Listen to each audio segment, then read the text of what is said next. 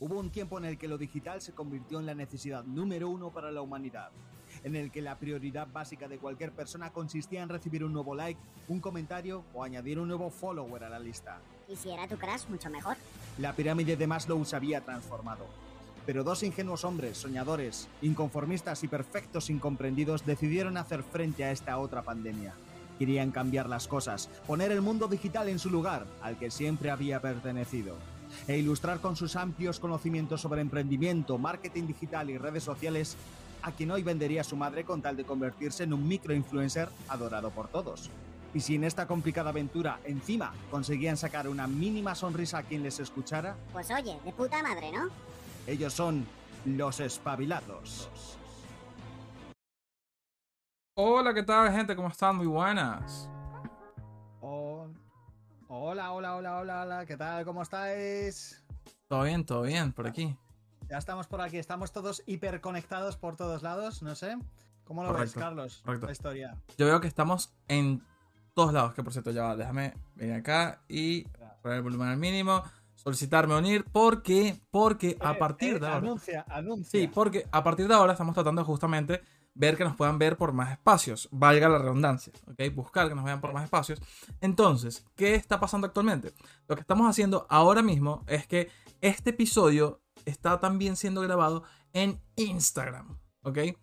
En un live de Instagram, así como tenemos el live de Twitch, ahora también tenemos el live de Instagram, ¿ok? Una red social donde muchos de ustedes están, donde tenemos la mayor comunidad en tema de, de marca personal para cada uno. Así que nada, pero claro, a ver, que empezamos todo esto y la pregunta es, ¿qué es esto? Pues, gentes, gentes, gentos, gentas, bienvenidos a Espabilados Podcast, coño. ¿Ok? Eso es, Eh, Espabilados. Podcast, ya estamos aquí en directo. A ver, espera, que te estoy viendo. Muy bien. Hola gente de Instagram Live, hola gente de Twitch, hola gente del mundo mundial. Así es. Eh, a ver, ya va, una cosa, que aquí Venga, va. poco se habla de eh, que todo es improvisado, ¿ok? Cosa que, que se me olvidó decir. Por favor, habla un segundo, Hugo, porque estamos aquí en pleno episodio, gente. Sí. probando ver, cosas. pues, sí, estamos probando un poco porque ha sido un poco acelerado esta adaptación a múltiples formatos y múltiples canales, pero bueno, yo creo que ya está todo controlado. Sí, ya está todo controlado. Yo me veo bien la cara, veo bien la cara de este personaje que tengo aquí enfrente llamado Carlos, un Carlos Digital. Bienvenido a tu Hello. podcast de cabecera. Y yo soy Hugo Cotro, arroba Hugo Cotro, donde quiera que esté. Y hoy vamos a hablar de temas muy interesantes. Vamos a hablar de cosas de actualidad que están en boca de todo el mundo y en boca a nivel líquido, sobre todo porque están relacionados con una marca de refrescos y ya sabéis por dónde vamos, seguramente muchos de vosotros. Y vamos a hablar de lo que supone que la influencia de una marca, ya sea corporativa, ya sea personal, en el resto de la, de la humanidad prácticamente, según qué cosas haga o según qué cosas diga. Y eh, yo creo que vamos a entrar un poco en materia, ¿no, Carlos? ¿O quieres tú profundizar o detallar algo en concreto? Sí, yo estoy aquí jugando con la luz todavía para poderme bien- ver bien, entre Estás comillas. Me veo, hermoso. me veo, o sea, esto, esto de estar improvisando cosas es una locura. Eh, a ver, gente, para que entiendan, ¿ok? Pues primero lo primero. Eh, es. tenemos noticias, han pasado cosas y obviamente eh, hoy con un programa tan fresco y tan líquido como acaba de decir Hugo, pues los acompañamos con una buena cerveza co- como siempre. Sí, chin chin, por ustedes. Chin chin. chin, por Salud. todos. ¿Ok? Efectivamente. Hoy viernes, pues eso, por un tema muy líquido relacionado con. Voy a decir la marca ya, ¿no? La digo Sí, ya. ya, adelante, adelante. Venga, Coca-Cola, la chispa de la vida. La chispa de la vida y la chispa de, de lo- del ingenio de muchas personas a la hora de crear eh, movidas y, y discrepancias a la hora de crear debate donde a lo mejor no lo hay. ¿Tú crees que hay debate en relación al tema que ha ocurrido o no? A ver, yo creo que, de- Pero, ¿qué yo creo que debate no, pero mucho estudio, ¿sabes? Como que muchas cosas que ver y que analizar. Porque, porque mucho meme, mucho meme, mucha noticia que sea real, sea, Mucho meme, sea de mucho verdad. memo. Mucho, me- mucho memo también. A ver, Sí. sea real. Y de paso la cantidad, pero la cantidad de personajes que han repetido o intentado repetir la, la, lo que hicieron, ¿sabes? Justamente porque, porque no, es que no lo sé. No dijeron, mira, a él le, le- le quedó bien, pues posiblemente si lo hagamos salgamos en cientos de miles de videos. Y lo peor, así ha sido. Así ha sido, hombre. Así ha sido. Claro que va a ser una réplica, pero para poner a todo el mundo en antecedentes, que a lo mejor alguien está despistado, no sé si la gente que nos está viendo por Instagram, si nos... Mira, aquí en Twitch nos dicen, Oli, soy nueva. Pues hola, nueva, bienvenida. No te llamas así, te llamas Arletíos. Bienvenida a tu, a tu podcast. Estamos hablando de lo que ha ocurrido con Coca-Cola y con ese personaje archiconocido llamado Cristiano Ronaldo. Por si no os habéis enterado, en una de las ruedas de prensa, después de un sudoroso y gran partido que hicieron, porque la verdad que Portugal ganó 3-0, todo se ha dicho, eh, tocaba pues eh, la ronda de preguntas de la prensa. Eh, la ronda de las, de las de los comentarios de los jugadores y en este caso obviamente el capitán Cristiano pues tenía que salir a dar la cara. ¿Qué ocurrió? Entró en la, sala de prensa y nada más sentarse vio ya con algo de recelo o eso es lo que parecía intuir su mirada que dos botellas de Coca-Cola coronaban eh, la mesa. O sea, estaban ahí enfrente pues promocionando obviamente la marca Coca-Cola. ¿Qué es lo que hizo Cristiano Ronaldo? Pues inmediatamente después de pensárselo durante apenas dos segundos, las apartó con delicadeza, como si no pasara nada. Aquí estoy yo con mis santos cojones. Cojo las dos botellas de Coca-Cola, las aparto, arrimo una de agua y digo, agua, Coca-Cola no. O sea, este gesto, estas palabras, simplemente por decir esas gilipolleces, esa chuminada, que seguramente lo hizo con la mejor intención del mundo y apoyando a una actividad física saludable y demás, y una vida molona y healthy, pues provocó un hecatombe, no, no tanto como unos quieren decir a nivel de la caída en picado de las acciones de Coca-Cola, sino una hecatombe a nivel mediático social en las diferentes redes sociales, en los diferentes canales, incluso en, en canales y en medios tradicionales como la televisión e incluso la radio. ¿Y qué ocurrió? Pues que eh, muchos avispados o teóricos de las conspiraciones o economistas de pacotilla decidieron investigar qué ocurrió justamente en ese instante cuando Cristiano apartó las dos botellas de Coca-Cola. Investigando, dedujeron y acertaron en cierto modo de que las acciones cayeron en picado. En ese momento Coca-Cola perdió, si no me equivoco, y corrígeme Carlos, 4 mil millones de dólares, puede ser, durante media hora. A raíz de ese gesto. Sí, lo interesante, lo interesante sí. de esto es que 4 mil millones de dólares para Coca-Cola es un 1.5% de movimiento en acciones. Claro, eso es lo que ocurre, que mucha gente pues dijo, es que mira lo que ha provocado Cristiano Ronaldo, es que por culpa de cambiar las botellas de sitio, pues Coca-Cola perdió 4 mil millones de dólares. ¿Sabéis qué es eso para Coca-Cola? Lo que acaba de decir Carlos, una puta mierda. O sea, da igual. Como si hubiese apartado 14 botellas de 2 litros de Coca-Cola. No habría pasado nada, a la compañía no le había afectado lo más mínimo. Pero ¿qué pasó? Pues que mucha gente eh, de eruditos y economistas de medio pelo, pues dijeron, esto ha sido la hostia, ha provocado una caída en bolsa brutal de la compañía, esto no se puede hacer, esto bla bla bla bla bla bla. Al fin y al cabo, estamos tratando con una marca personal como la de Cristiano Ronaldo que tiene una repercusión en la gente, en la sociedad a nivel mundial bastante importante, tiene pues unas consecuencias y todo lo que diga o haga si lo proyecta. Pero bueno, más allá de eso, lo que quiero decir, Carlos, y toda la gente que nos está viendo, es que no tenemos que tener tanto en cuenta lo que haga una marca, al menos desde mi humilde opinión, como las consecuencias reales que realmente pueda causar, ¿no? Hay que estar informado y hay que poner todo en su contexto. Y esto es algo que se nos olvida mucho, el contexto. Y hasta aquí puedo leer porque voy a beber cerveza. A ver, en principio, eh, que pasaron demasiadas cosas con eso, ¿no? Primero es como lo rápido que se viralizó, lo rápido que se viraliza. Joder. Porque lo peor es, es el... Aquí voy a ser súper drástico con esta opinión y lo siento mucho. Dale, dale. Pero lo peor es esa falsa moral que tiene todo el mundo y aprovecha, ¿no? De, claro que sí, Coca-Cola no, agua sí, vamos, un mensaje bueno, Vida saludable. vida saludable. Y viene y se toma una cerveza así tranquilamente, mientras lo dicen así como, bueno, mira, vida sana. Ole, ¿sabes? Entonces es cuestión de, de- de- no exageremos, ¿no? Y de paso la cantidad de rumores, historias, eh, cómo se diversificó el tema de que la gente decía, no, claro, porque es Cristiano Ronaldo y el bicho Cristiano no toma Coca-Cola. Y efectivamente no toma Coca-Cola, gente. Pero salió hasta a relucir Bueno, ahí el tengo mis dudas, ahí tengo mis dudas, ya veremos ahora. No, ahí salió a relucir el porqué de la historia, del Manchester eh, United y todo el rollo. De, de nuevo, contexto. Mucha gente decía como que, ¿cómo Cristiano no, no toma cola y nada de eso y tal? Y resulta que él sí tiene cheat meals y todo el tema de cómo llaman el, el- esto de ir a comer pizza con su hija y lo que le haga falta. Pero es verdad que supuestamente no toma refresco. Y es porque eh, no solamente se quiere cuidar, sino que le, le hicieron un regaño en su momento descomunal, que le tumbaron de la mano la lata de, de refresco cuando cuéntame, iba... cuéntame eso, ¿cómo Sí, sí, eso resulta que parece ser que estaba en el, en el United, ¿ok? Y un día estaba llegando con un almuerzo, o con una merienda o qué sé yo, ¿ok? Eh, antes o después de entrenar y supuestamente fue, ojo, aquí digo supuestamente un montón de cosas porque es lo que leí, primero que nada, y lo segundo, no sé exactamente el nombre del personaje, pero si no me recuerdo, era Ferdinand, que llega y le tumba la lata, lo pone contra la pared y le dice, ni se te ocurra volver a tomar esta mierda.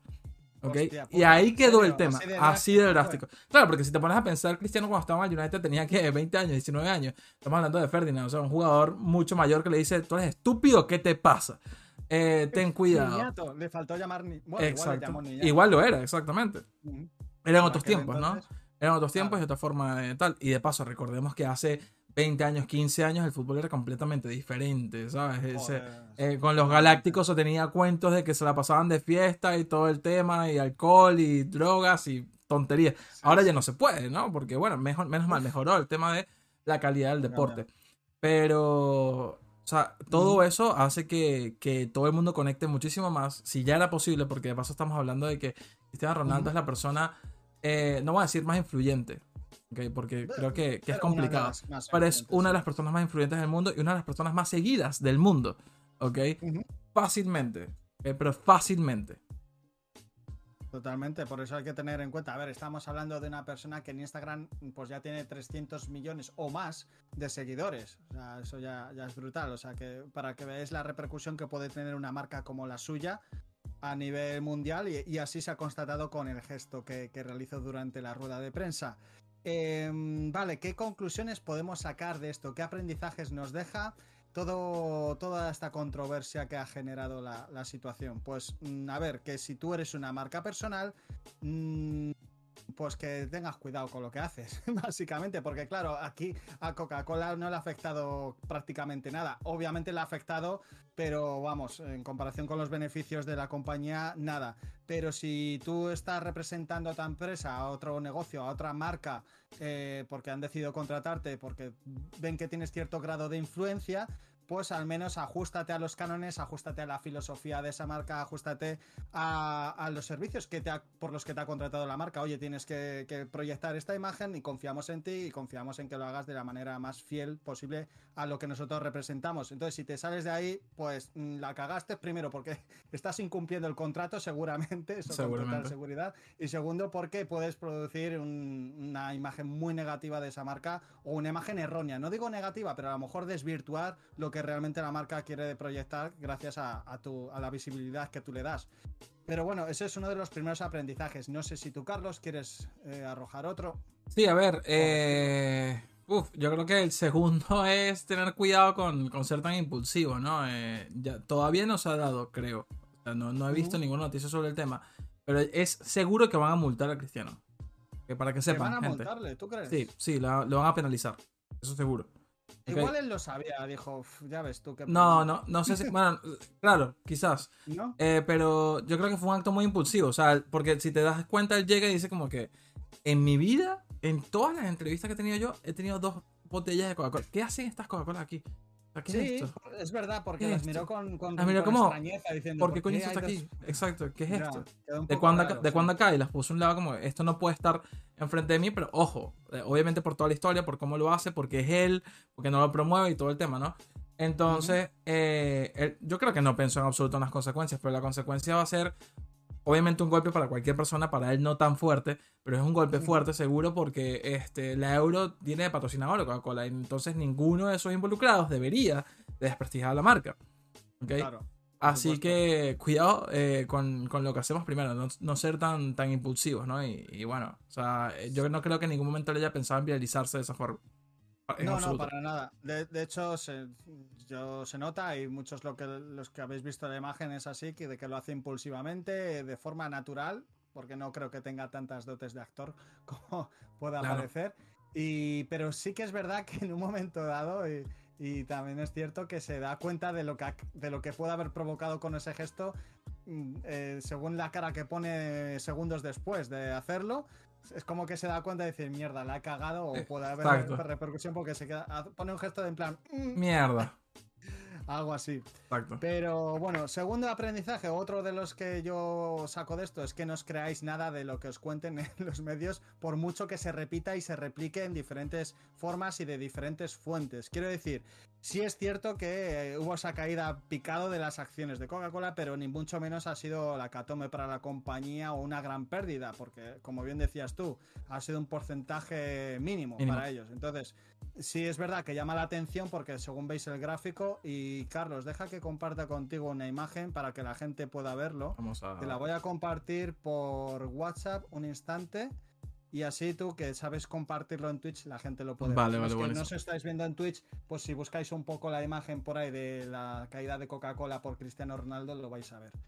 Eh, se ve claramente, ¿no? Es una caída que parece es una montaña rusa de la hostia que a nadie le gustaría subir, pero es un hecho. Pero no os creáis de que todo lo que se diga por ahí, no. O sea, contrastar las fuentes, mirar bien los números, sobre todo si están relacionados con, con empresas de este volumen y, y comprobar que tampoco ha sido para tanto. No ha sido para tanto. Ya está. Correcto. Ya está ahí, puedo decir. Esa Ah, es la imagen. ahí lo he puesto, ahí lo he puesto, unos segundos y tal, ya, ya lo verán. Ha sido fugaz, ha sido un flash. Sí. Eh, a todos los que nos vean en vídeo muy pronto, pues ya, ya podrán verlo también. Y todos los que nos ven en Twitch también lo están viendo. Eh, ahora, un detalle ahí con, con ese tema. Eh, no sé si, si, si llegaste a ver también la, la noticia que complementaba esto sobre Cristiano y, y qué tanto había afectado realmente a, a las acciones de Coca-Cola, ¿no? Y resulta que la gente llegó a un punto, en primero, dejar claro que los movimientos de 1% y hasta 5% en, en estas grandes empresas son movimientos normales, fluctuaciones normales dentro del mercado, ¿ok? Eso es lo primero. Y lo segundo es que hubo gente tan ociosa que dijo, esto no me lo creo, yo voy a comparar de verdad.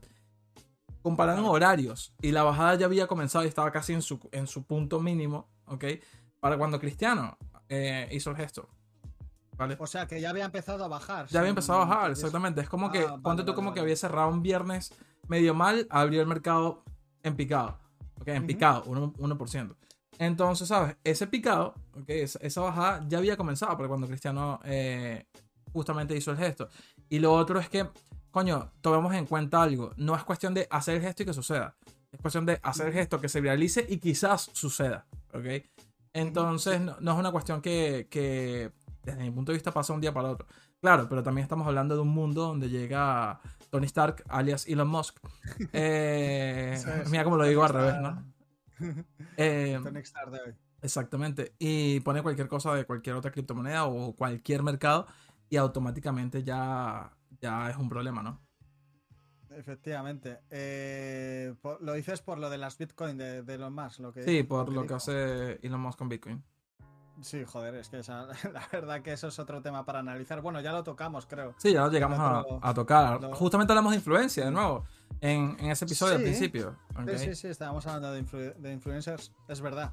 Eh, joder, pues la verdad, no sé qué más añadir que no sepáis ya y que podamos eh, que podamos eh, ayudaros a comprender. Pues como dice, simplemente por, por tal, gente, cuando vean alguna noticia o alguna cosa es. o un meme, documentense, documentense. Y esto sirve Sí. para absolutamente todo. Si están haciendo un curso, si están haciendo no sé qué o esto o lo otro, documentense y vayan más allá de lo que sea que les están diciendo. ¿Por qué? Eso es. porque, básicamente porque sí, pero ¿por qué? Porque hay demasiadas formas de manipular eh, las noticias, pero demasiadas, ¿ok? Ustedes no se imaginan eh, la cantidad de gente que se queda con una única opinión y poco más, Ujú. ¿ok? ¿Qué estás haciendo? Acá haciendo una, una- una Ok. chorrada que, bueno, en fin. Ok. ¿Sabes? Eh, Entonces te quedas con una única opinión de un medio o de un meme, que es peor todavía, ¿ok? Quedarte... Sí, la verdad. ¿Sabes, que sí. ¿sabes qué está mal? El ¿Qué- meme qué está- quédate con la risa que te provoque ya está. Exacto, pero ¿sabes qué está mal? Gente que ve noticias por Instagram es como, pero, pero, ¿qué coño? ¿Pero ¿Qué? ¿Por qué tú, tú te fías de una noticia en Instagram? ¿De qué me estás hablando? Primero mira a ver de dónde sale, qué fuente lo, lo provoca. Exacto. Y, luego contrasta opiniones y tenga un poco Exacto. de, de criterio, de sentido común. Exacto, es que es, es una locura eso de, de documentarse a través de una red social y ya está. No, documentate a través de un link de una red social que te lleva a un portal, ¿ok? Y aparte de eso, cuando quieres generar una opinión, por favor ve a otros tres o cuatro portales para poder Eso es. contrastar la realidad, ¿vale? Ten eso en cuenta. Eso es. Y es que es un, es un problema porque luego nos damos cuenta de que estamos cayendo en una, en una espiral de, de contradicciones porque unos dicen una cosa, otros dicen otra y los que han dicho la primera cosa luego se retractan porque verifican que la información que vieron era errónea. Entonces al final no hay información, hay desinformación por todos lados y eso es un problema y más a día de hoy cuando tenemos impactos de información cada dos por tres por infinitos lugares. Entonces yo qué sé, eh, un poco de sentido común y de criterio y sobre todo de eh, curiosidad. Yo creo que aquí está la clave para identificar esas noticias y ver si son reales o no. Tener curiosidad por uno mismo, por saber si es cierto lo que están contando, porque joder, estamos ya un poco más que curados de espanto de toda la mierda de las fake news que hay. Pues al menos tengamos un poquito de cabeza y, digamos, y intentemos indagar, investigar, tener curiosidad por saber si es cierto. Eh, Sí. Yo no quería tampoco alargar mucho el tema porque la gente ya está. Ya. Yo creo que sí, ¿no? Vamos a hacer promoción de otras bebidas.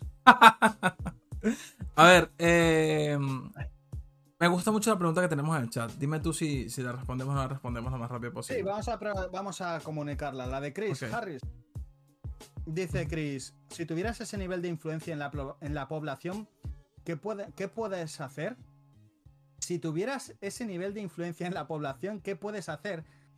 Todo Ah, lo que vale, hace. es, es que termina ahí la interrogación, pero continúa, perdona. ¿Qué puedes hacer? Todo lo que haces es vigilado, todo lo que dices es replicado. ¿Cómo puedes lidiar con algo así si por tan solo beber una bebida te critican?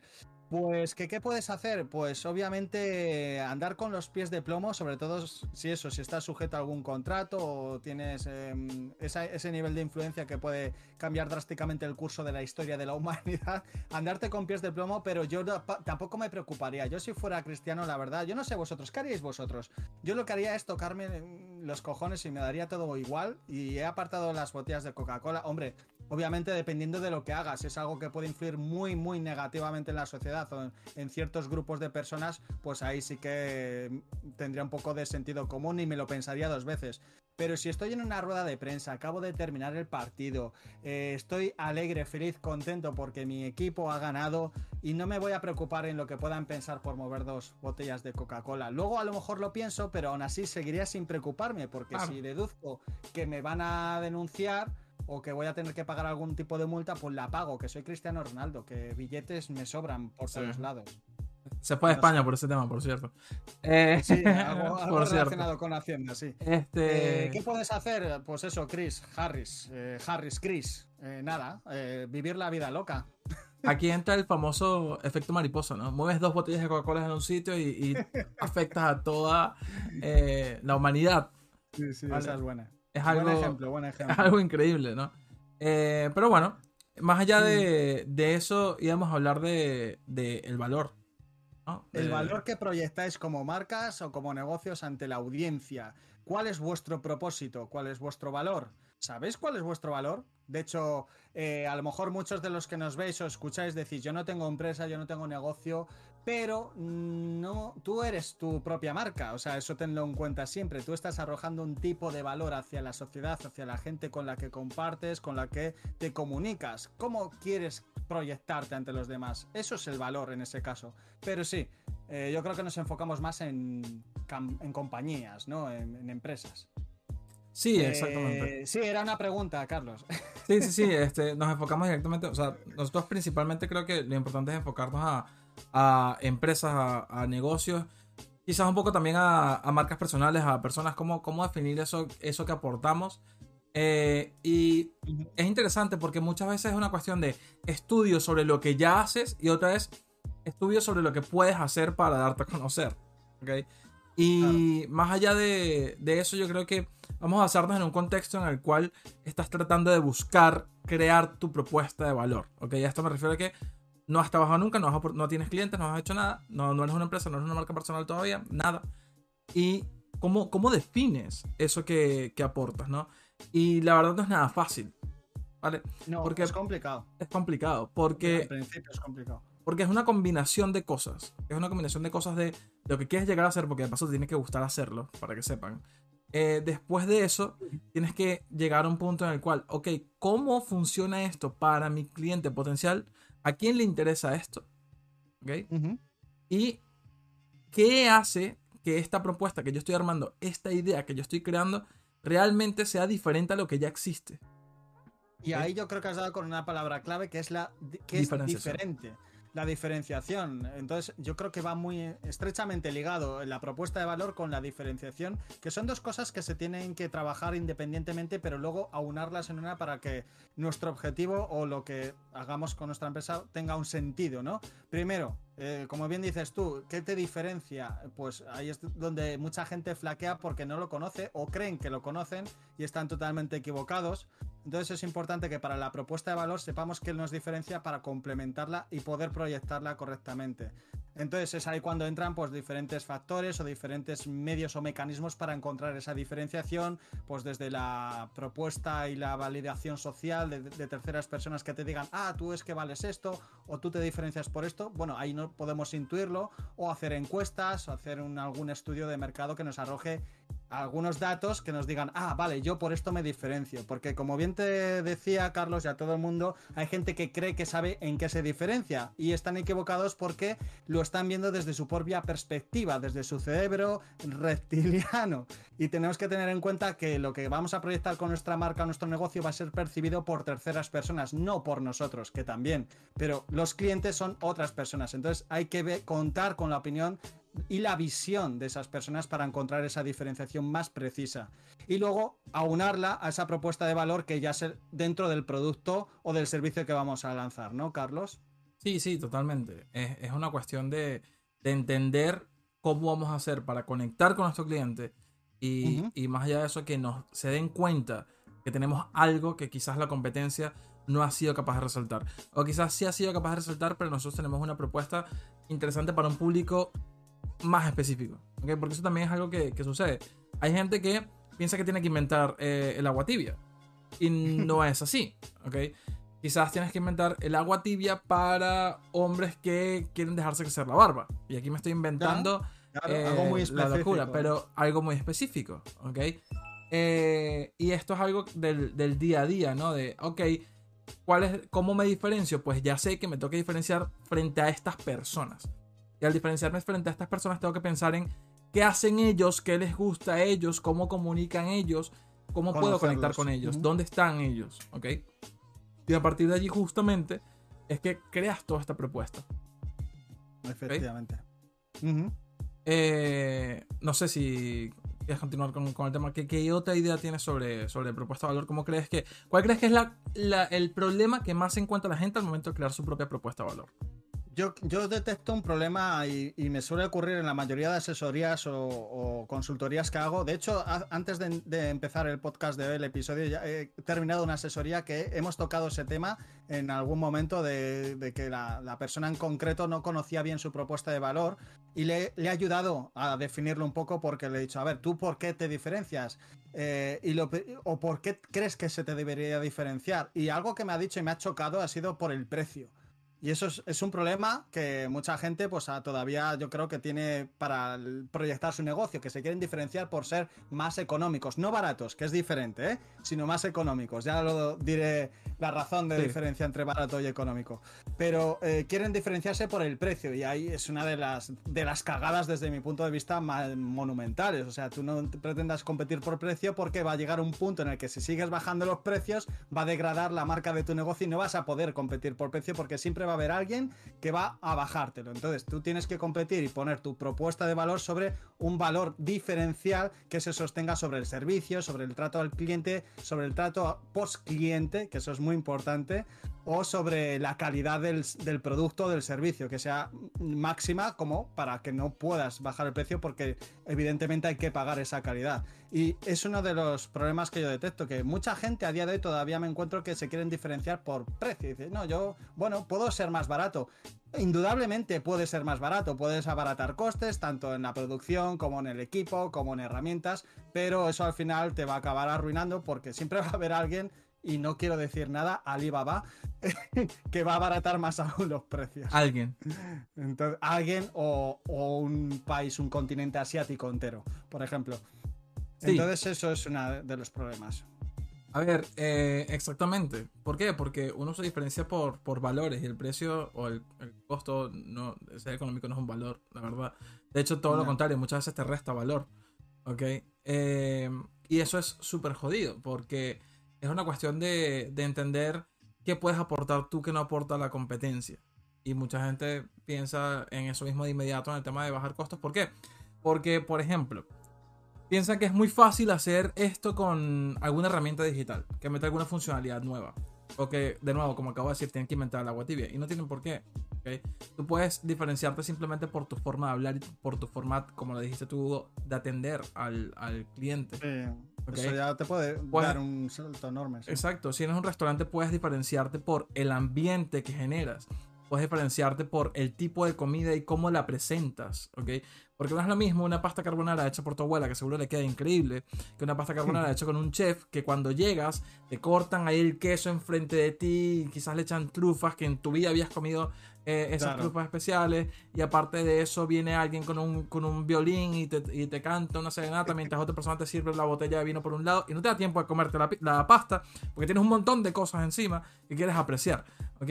Y date cuenta de que en ese caso, porque hay restaurantes así, lo último que, que apreciaste fue justamente la comida, sino el ambiente, por ejemplo. ¿Ok? Que la comida también estaba buena, pues tiene que estar buena para que la gente siga yendo, pero Sí, aprecian, es, claro.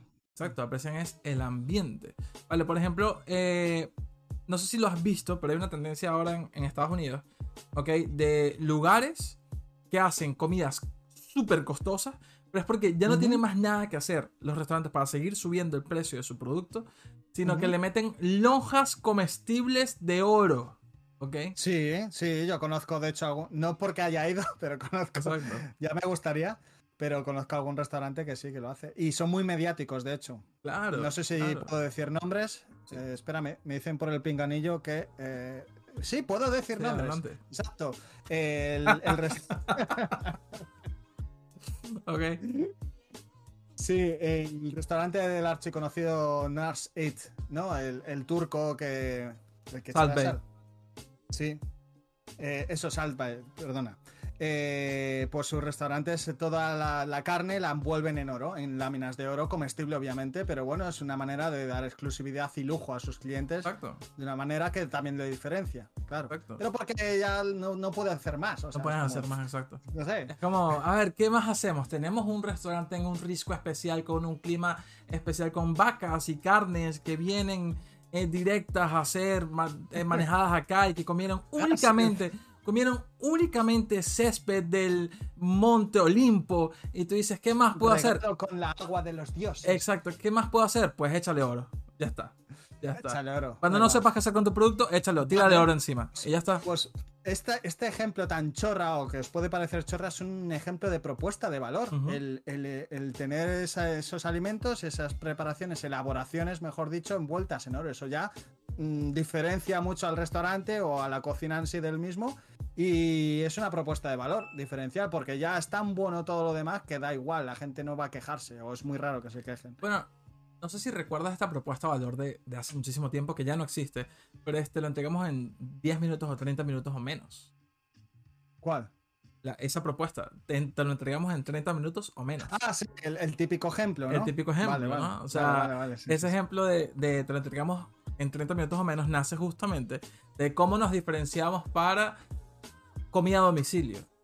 Claro, que es compli- era súper complicado. ¿Por qué? Porque en su momento todas las pizzerías tenían comida a domicilio, o sea, pizza a domicilio. Entonces se creó esa tendencia, que creo que es más que toda americana, eh, de entregártelo en 30 minutos o menos y llegó a ser hasta 10 minutos o menos, ¿ok? Que te entregaban tu comida. Yo imagino esa pizza súper cruda. Dominos, fue Dominos. Domino's este, intentaba eh, hacer eso y fue una forma de competir. Y ahora mismo no hace eso. Ahora mismo, para competir, Domino's conecta con grandes influencers. Ahora mismo, Domino's, no sé si lo sabes, pero Domino's está con Ibai, ¿ok? Este. Oh, eh, sí, algo había escuchado, pero no, como no he visto publicidad relacionada con Ibai Claro. ni Domino's, no, Claro. pensé que se había quedado en un rumor. Pero sé sí, si, ¿no? si- te das cuenta, pero yo porque estoy muy metido en el tema gaming, todo el mundo lo sabe. Ya. Pues cuéntanos, Sí, ilústranos, sí, por favor. eh, la mayoría, porque no solamente Domino's, Domino's ahorita cogió y dijo, sabes que voy a patrocinar a Ibai, pero no solamente cualquier tipo de patrocinio en plan de que ponga mi loquito allí y ya está. No, yo creo que Ibai tenga un segmento. Todas las semanas Ibai tiene un segmento especial y un video especial de un espacio Vaya, creado oh, por Domino's, igual que Colacao, por cierto. O sea, como un canal particular de Dominos. no un canal, sino un segmento de todo lo que hace Ibai, que tiene un canal de Twitch, tiene un canal de YouTube, tiene un montón de cosas. Él tiene que subir contenido allí de mil cosas. Entonces, uno de esos contenidos va a ser un espacio único creado por Dominos. ¿ok? Igual tiene uno con Colacao, ojo. Donde participan Ujú. él y todos los de su grupo. O sea, te puedes imaginar el- el- la cantidad de dinero que cuesta esto. ¿ok? Sí, sí, es muy loco. Todas La las semanas. Todas las Pero semanas. bueno, van a si participar. hecho es porque saben la rentabilidad que. Exactamente. ¿Y qué pasa? ¿Por qué, por qué buscamos a esta gente? Porque decidimos variar nuestro público y buscar una propuesta de valor diferente. ¿ok? Y unirnos a un insight diferente. ¿Cuál es ese insight? ¿Quiénes piden más a domicilio? Esos, Los chavales jóvenes, los que no Exactamente. quieren cocinar. esos millennials y esos zoomers que ahora mismo están en casa ¿ok? y piden cosas a domicilio y dicen, ¿sabes qué? Que obviamente la pizza es algo por, por excelencia para, para todo el mundo. Y Domino's no solamente decidió salir del tema de, de eh, ¿cómo se llama? Pizza a domicilio y ya está, sino que creó recetas nuevas y tal. Y Bayer Ujú. tiene su propia pizza, para que sepa, su propia Tiene receta. con, su, con su nombre. con su nombre. no su nombre, sino que tiene otro nombre ahí, pero creado Sí, por ellos, por todo su grupo, que ellos. supuestamente está muy Mm. buena. Y la puedes pedir en. Domino's. Exacto. Entonces, O sea, eso es. Sí, no, que es interesante porque han integrado una marca en una marca. Exacto. Como, como parte de su producto. Han creado una pizza específica de Ibai que eh, ya es una marca en sí, con sus ingredientes, dentro de la propia marca. Es como, no sé, Ujú. Es una Es- quimera, algo es raro muy, ahí. es muy interesante porque ¿qué hacen? Pues tú dirás, como, ah, bueno, pero su propuesta no ha cambiado. Pues sí, un poco, porque están llegando a un público diferente a través de un medio diferente y están adaptando su lenguaje hacia ese público. ¿Ok? Y seguro que si Domino sigue así, que ojalá, ¿ok? Van a hacer algo como lo que habrá hecho McDonald's en su momento. ¿ok? Ahora cambiemos un poco el tema a McDonald's. ¿Cómo hizo. McDonald's? La propuesta de valor de McDonald's, ¿cuál era? Comida rápida, sencilla. Sí. Tú lo pedías y en dos minutos tenías tu hamburguesa. En dos minutos la tenías. Y Esa la comías propuesta. ahí. Esa es la, propuesta. fuera. ¿Qué pasa? Con el tiempo se fue perdiendo eso.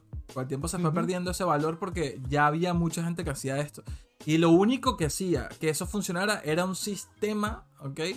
Eh, un engranaje, una gran maquinaria detrás de la cocina. Porque eso es lo que era, una plancha con un montón de carnes porque sabes que te van a pedir muchas hamburguesas y ya está. Esa fue la gran receta especial de esta gente.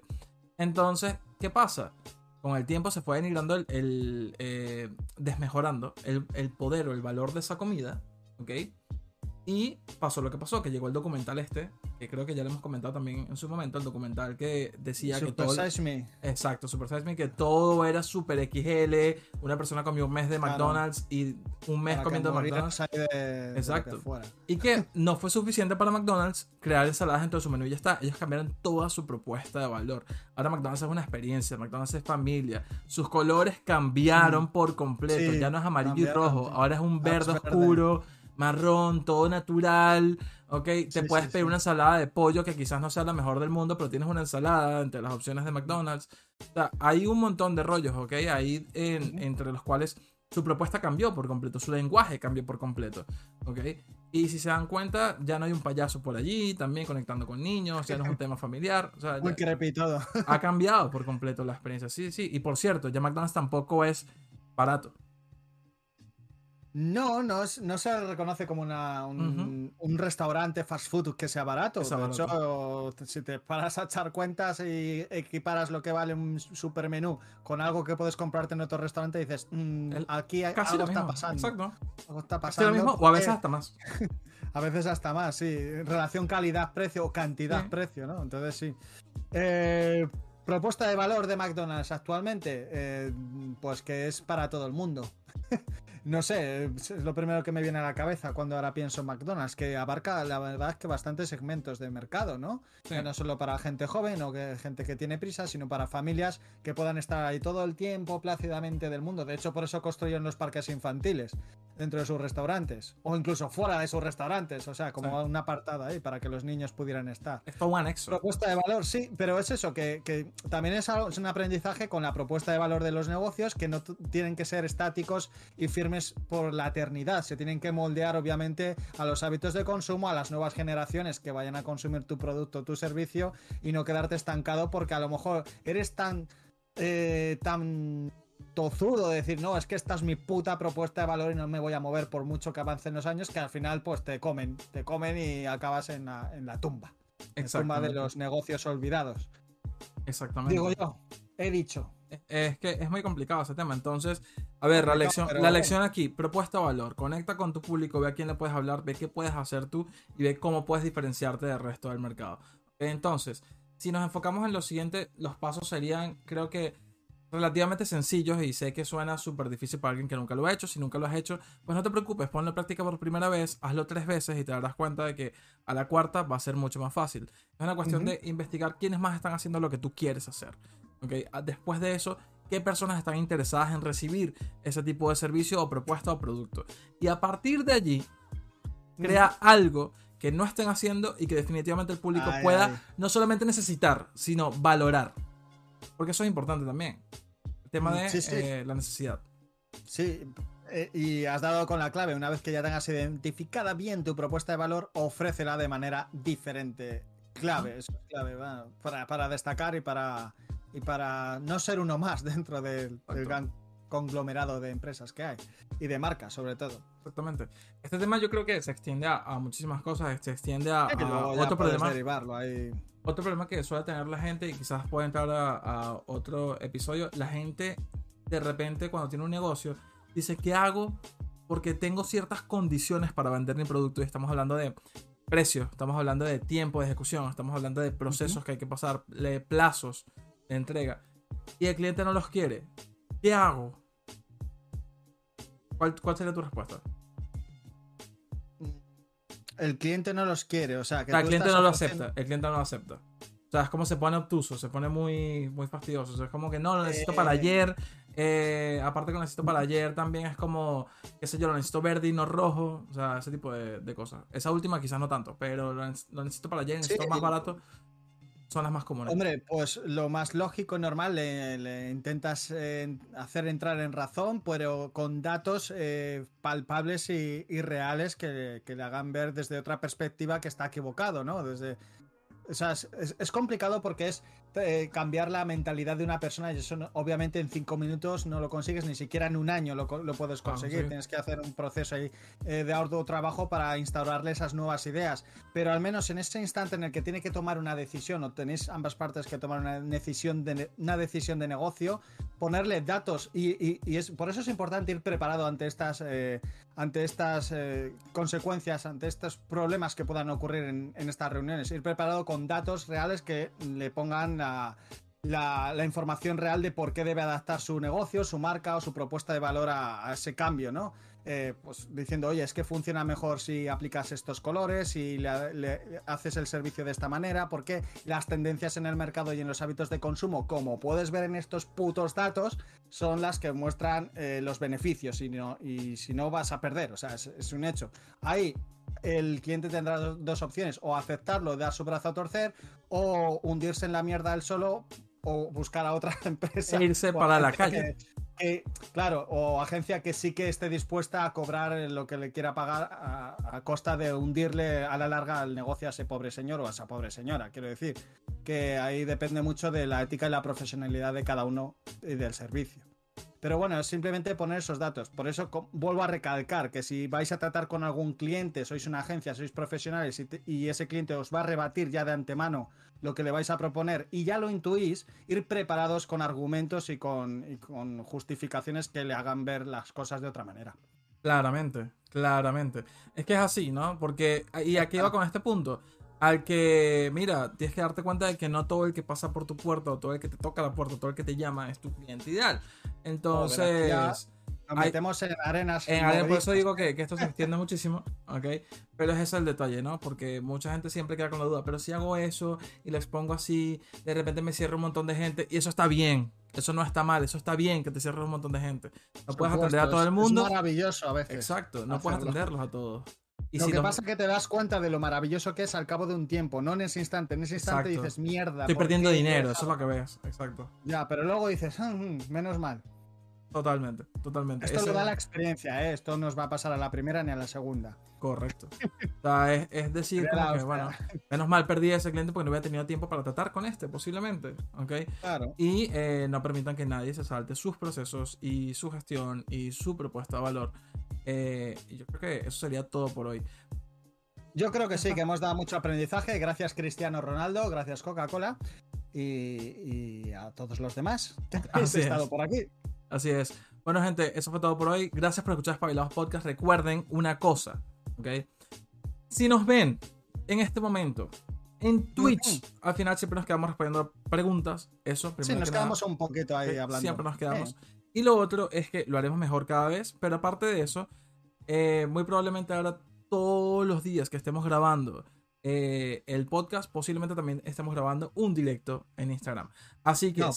posiblemente no. Ya te Haremos. puedo confirmar que sí. Haremos. ¿ok? Eh, Si no se síganos. nos olvida.